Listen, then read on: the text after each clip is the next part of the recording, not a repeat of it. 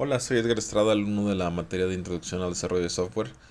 Eh, para este podcast resolveremos algunas preguntas relacionadas con la materia y bueno, comenzando con la primera, porque el tiempo es corto.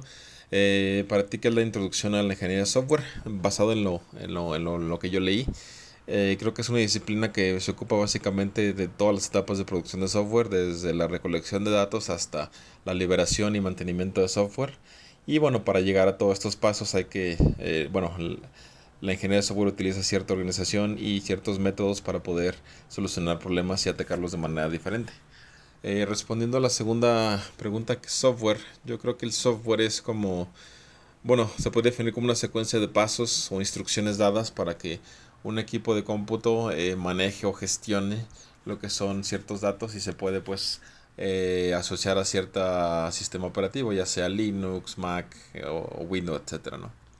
Ahora bien, la clasificación de software hay tres tipos, a lo que yo investigué. El primero es el software de sistema.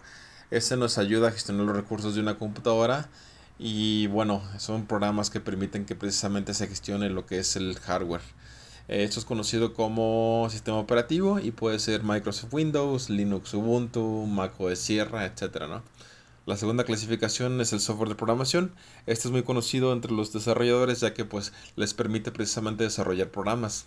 Eh, en ciertos lenguajes, como por ejemplo Java, eh, Python, etcétera, y se utilizan los IDEs, que son los programas especializados para esto. Un ejemplo de esto puede ser NetBeans para Java. Y para finalizar, el software de aplicación, ese se refiere a que tiene un propósito muy especializado para solucionar un tipo de problema muy especializado. Como por ejemplo, si tienes un documento PDF, pues eh, Adobe PDF Reader se encarga de, de eso, ¿no? Y bueno, eso sería todo y muchas gracias por su atención.